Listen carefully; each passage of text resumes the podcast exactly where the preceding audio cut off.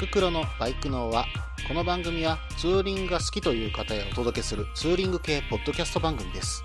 私のみならず皆さんのおすすめスポットやグルメイベントなどを紹介共有ができればと思っております。どうぞ皆さんよろしくお願いいたします。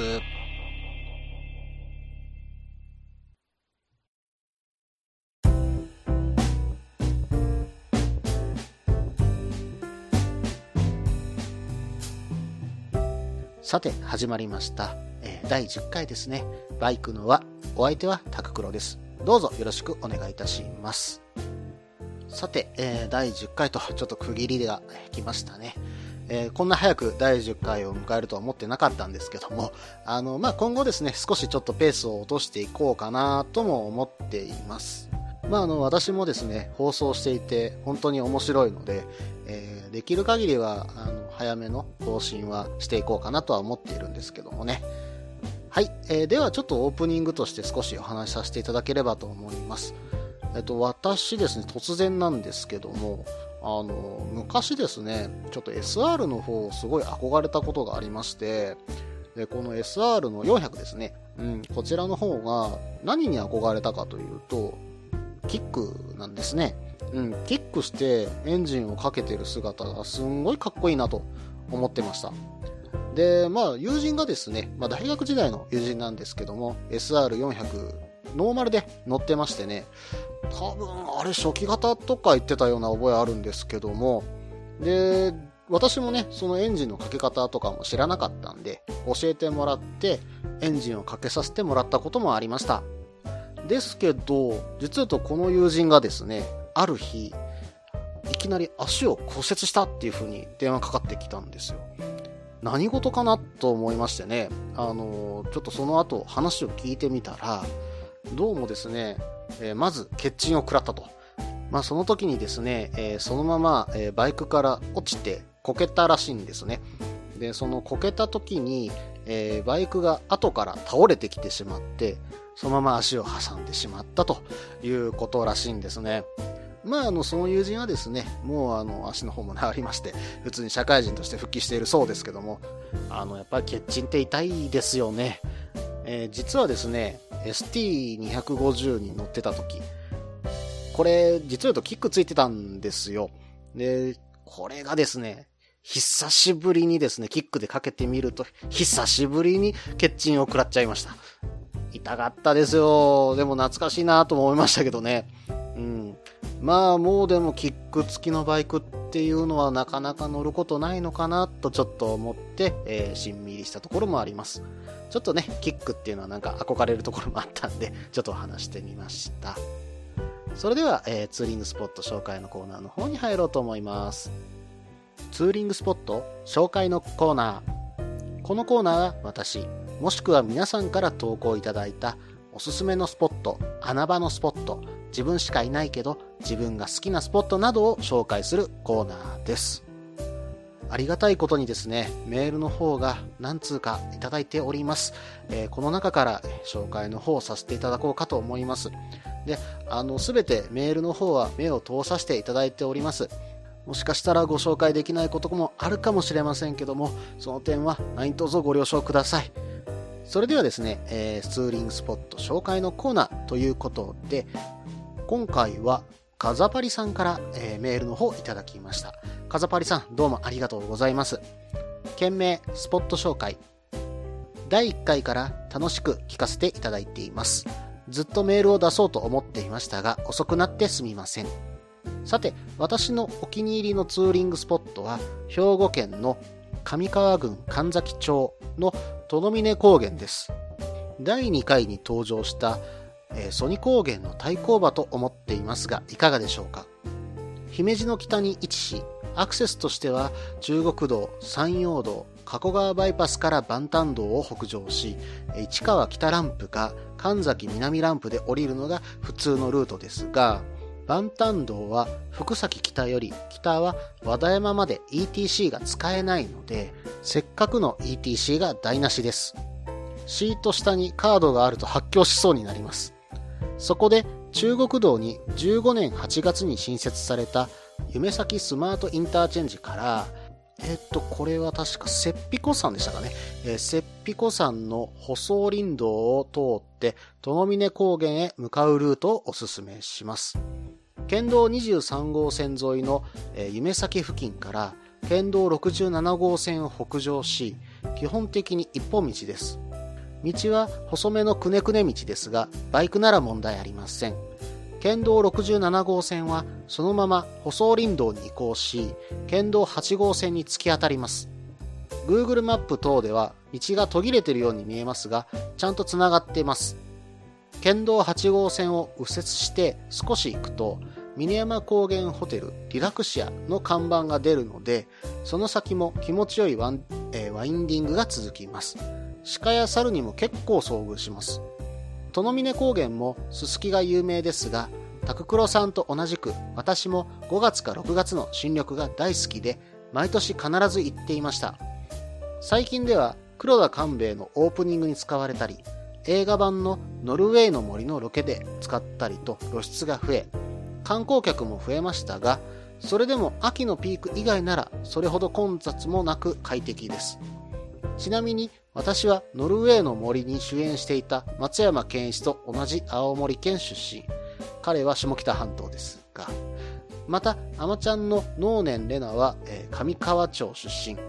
アマちゃんの舞台になった岩手県岩手県久慈市の小袖海岸までは実家から車で30分程度とかすかな縁というか今は兵庫県に住んでいますがどっかで繋がってんだなぁと思わせてくれる場所ですさて、帰りは来た道を戻ってもいいのですが、殿峰自然交流館の前の道を突っ切って、福地渓谷に下るのがお気に入りのルートです。道幅は狭いですが、木漏れ日があり、えー、渓流ありで美しい道でした。が、数年前の集中豪雨で橋が落ちたりして、しばらく通行止めになってしまいましたが、今は開通しており、毎回どれだけ復旧が進んだのかを見るのも目的の一つになっています。福地渓谷を過ぎれば、あとは県道6号線を北上して、藪方面に向かうもよし、国道429号を東に行けば、朝小屋、生野銀山、西に行けば、千草高原経由の宮本武蔵や、えー、美作方面に行くもよし、県道6号を南下して、国道29号沿いの道の駅、播磨一宮も品揃えはまずまずと思います。長くなってしまいすみません。今回はこの辺りにしておきます。好きなところ、行ってみたいところ、まだまだありますので、またメールします。ちなみに私は学生時代から川崎 W650 を10年ほど所有しています。途中、縁あって BMW R1100S に浮気しましたが、元の鞘に戻りました。やっぱりある程度コンパクトであることと、ゆっくりとことこ下道を走って楽しめるのが自分にとって大事なんだと実感しています。今はまだ子供が1歳ちょっとでバイクに乗る時間が全然取れませんが、そのうちどこかで一緒できたらと思っています。これからも配信よろしくお願いします。カザパリさん、メールの方どうもありがとうございました。えー、それではメールの内容を見ていきますね。えー、まずは、え、と、どみね高原の方なんですけども、昨年の9月の頭か、えー、8月の末ぐらいに確か私も行きました。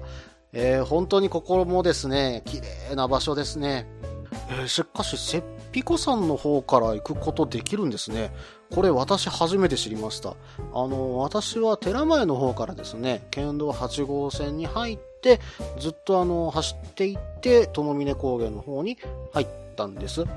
舗装林道があるっていうのはちょっと初めて知ったんで、今度ちょっと行ってみようかなと思いました。えそれとですね、えこちらのとどみね高原なんですけども、えー、メールの方に書かれてた通り、えー、ロケ地の方はかなり有名で、えー、やっぱり黒田官兵衛の、えオープニングっていうのが有名だとは思います。えその他にですね、大河ドラマもう一作ここで作ってるんですね。平清盛もここでロケ地となっているということなんですね。ちょっとね、残念なのが、実はこのロケ地のね、記念パネルっていうのがちょっとところどころに散在してるんですね。これがなかったらもっと綺麗なのになぁと思うのもちょっとありました。さて、あの、殿峰自然交流館というのがこちらにあります。えー、こちらの方にですね、そのロケに使った時の写真だとか、あと昼食取ったりですね、こちらの方でできます。私もですね、こちらの方でお蕎麦の方をいただきました。なかなかここのお蕎麦も美味しかったですよ。でちなみにですね、ここの草原は散策ルートが作ってありますので、あの、好きなルートでですね、えー、ちょっとすすきの中を歩いてくるというのもなかなかおつなもんだと思います。まあ、あの、大体、殿峰自然交流館から、東や展望台を通って戻ってくるルートで、歩いて、大体1周3.1キロぐらいってなっている、ちょっとハイキングルートなので、まあ、あの、ここを見に行ってですね、少し歩いてくるのもなかなかいいんじゃないでしょうか。さて、あの、そもそもですね、殿峰高原、なんでこんなところにこういうものが、まあ、すすきの、えー、大群聖地というのがあるのかということなんですけども、もともとはですね、やはりかやぶきの屋根を作るための材料、まあ、かやですね。これを栽培するための環境づくりとして高原の山焼きが行われて、その結果、ススキが群生することになっていったそうです。まあ、現在はですね、蚊帳の伐採がえー、行われることはなくなってるんですけども、このススキの景観を保護するのに山焼きだけは毎年行っているそうです。で、ススキの、えー、大草原の見頃。これはその年によってちょっと前後するそうなんですけども、10月の中旬から11月の中旬。例年ですね、9月の中旬には寒月会、10月中旬にはすすき祭りっていうのが行われるそうです。寒月会でですね、これがちょっと幻想的だと思うんですけども、えー、だいたい350本ぐらいの松明ですね、これを、これがですね、沿道を照らして、えー、まあ、その幻想的な雰囲気を楽しむことができるということと、すすき祭り、これに関しては、すすきの見頃に合わせて行われて、特設ステージで、えー、催しとか、地元の特産品の販売とか、えー、グルメも楽しむことができるイベントなそうです。まあ、ちょっとこの時とかはね、すごい人が多いかと思いますので、まあ、すすきの見頃もちょっと外した方がいいのかな。うん。僕はやっぱり新緑の方が、とか、夏場ですかね。ちょっとあの、涼みに行くような感じで行くのもいいんじゃないでしょうか。私はそっちの方が好きなんですけどね。はい。それでは前半の方終了しようと思います。続きは後半です。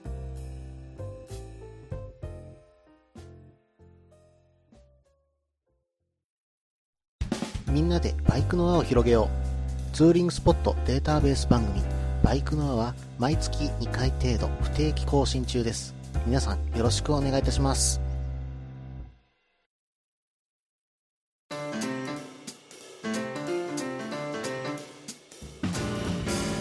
はい、ここから後半です。では、えー、カザパリさんからいいたメールの方、続き見ていきますね。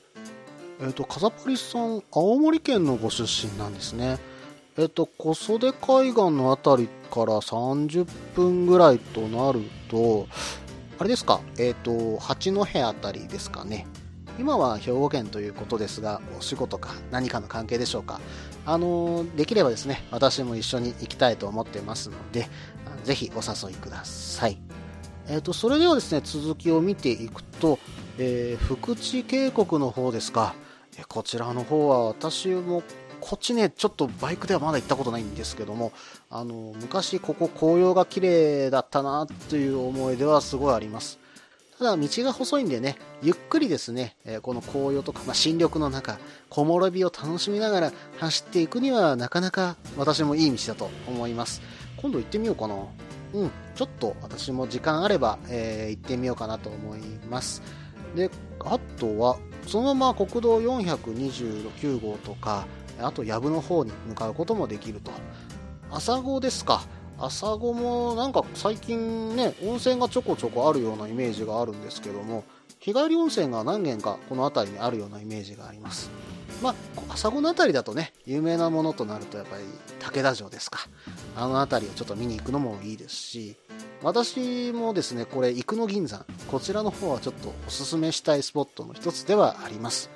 えー、生野銀山は皆さんご存知でしょうかね。えー、歴史好きの方は、えー、よくご存知かと思うんですけども、えー、なんとあの織田信長豊臣秀吉徳川家康この3人のですね直轄地になったことのある銀山なんですね。で、ここの銀山、歴史は古くてですね、もう室町年間にはもうすでに、えー、銀山、まあ、銀を掘り出してたという記録があります。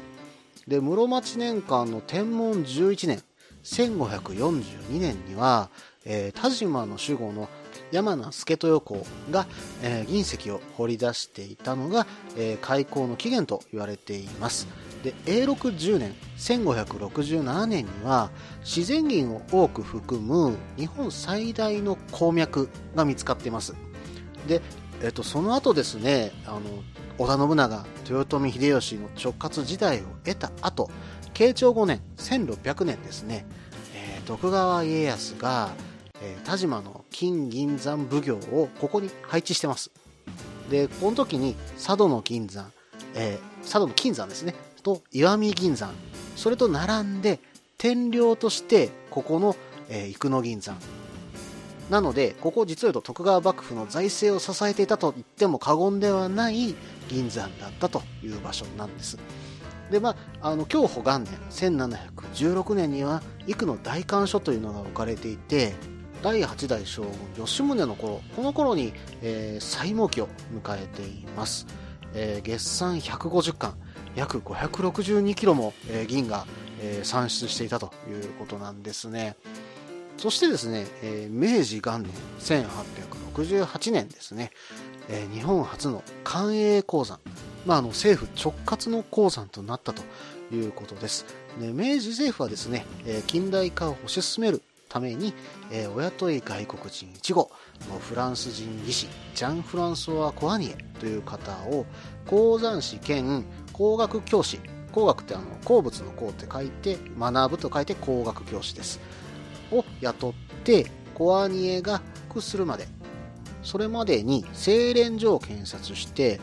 幾野に日本の近代化工業の模範の鉱山を、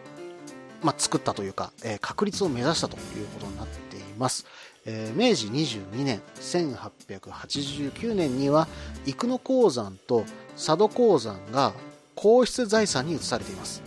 えー、宮内省御陵局の所轄となってますね。そしてさらに明治29年1896年には三菱合資会社に払い下げられて以後三菱の経営で国内有数の大鉱山として稼働していました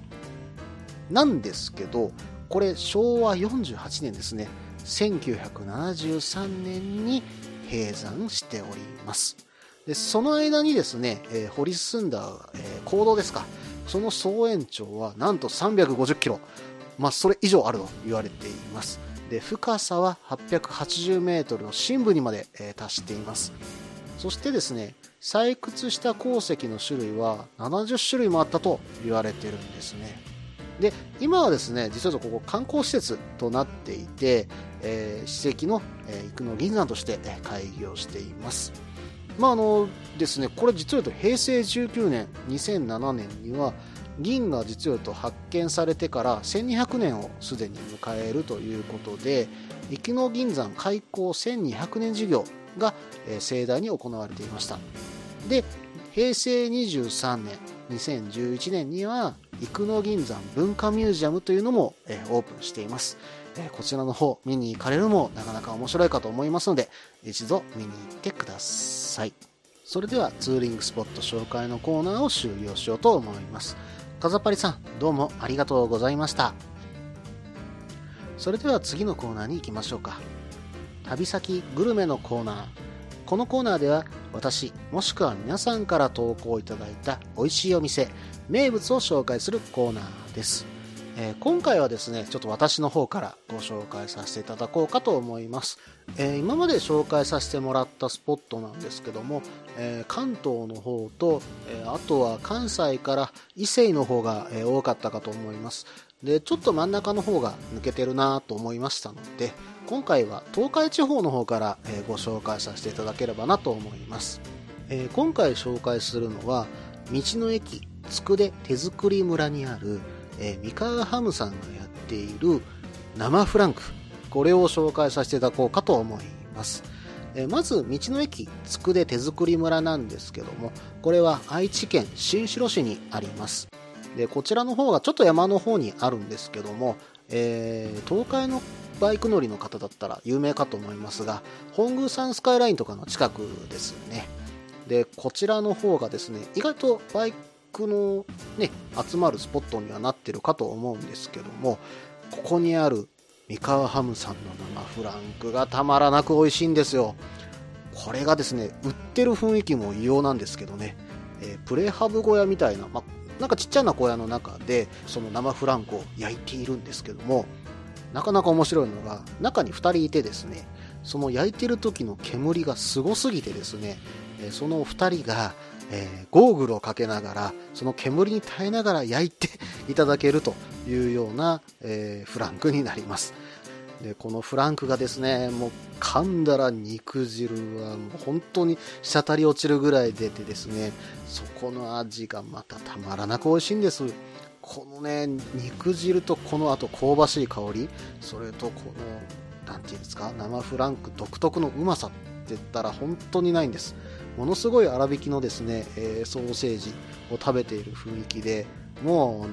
これ食べたら僕は他のフランク今のところ正直言うとこれ以上のフランクフルトっていうのは食べたことないです。あの、ちなみにですね、フランクだけであれば、このつくで村以外でも売ってます。で、売ってる場所は、えー、東名高速の、えー、サービスエリア、パーキングエリア、えー、この新城のですね、近く、まあ、新城にもパーキングエリアはあるんですけども、それ以外のところで、え見た覚えもあります。確か国道23号線沿いの高田の、なんていうとこだったかな、えー、道の駅で見たことはあります。で、こちらの方でもあの同じものが食べれますので、高速乗らずに食べるんだったら、ここが名古屋からとかだったら一番近いんじゃないですかね。ちなみにですね、あの、この高田の道の駅で売っているものは、焼く前のですね、えー、冷やした生フランクを、えー、売ってくれたんですよね。昔はですけどね、今どうかちょっとわからないんですけども、確かクーラーボックスを持っていって、えー、ちゃんと、えー、管理ができる方だけ販売してた覚えがあります。えー、まあ、口頭ですけどね。うん。で、持って帰って家で楽しむもありです。で、基本的にはこれ売ってるのは、え焼いて、炭火でやって、え売ってるんですけども、これね、ボイルしてもなかなか美味しいんです。うん。僕はボイルもありかなと思ったんですけどね。もしあの買って帰れる方、もしくはですね、これ通販でも売ってますんで、あの一度試してみられるのもいいかと思います。以上、旅先グルメのコーナーでした。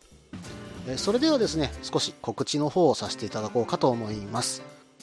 2016年3月19日なんですけども、バイク系ポッドキャスト5番組合同のトークライブを行います。えー、タイトルはですね、新生全バポレンバイク系ポッドキャスト戦国時代突入スペシャル。えー、前回、えー、こちらの方を紹介させていただきましたが、もう一度紹介させてくださいね。え、出演は全国バイク系ポッドキャスト連合、略して全バボレンです。えーと、旅バイクのラットさん、女子バイクの陽子さん、そして中山バイクラジオの中田さん、山ちゃんさん、楽園会のいくさん、K さん、それとなんと私、タククロも、出演させていただきます。場所はナンバーペニズル、千日前みそのビルの2階です。日時は3月19日土曜日、会場18時、開演18時半から21時頃までです。入場料は1500円、ワンドリンク別となります。えー、より詳しい詳細はですね、えー、後日私の、えー、ブログの方でも、え紹介させていただきますので、え何卒よろしくお願いいたします。今のところ内容はまだ決まってないです。えー、また決まり次第そちらの方もご連絡させていただきます。えー、私も皆さんと一緒に楽しみたいと思ってますので、何卒よろしくお願いいたします。この番組では皆さんからのメールを募集しています。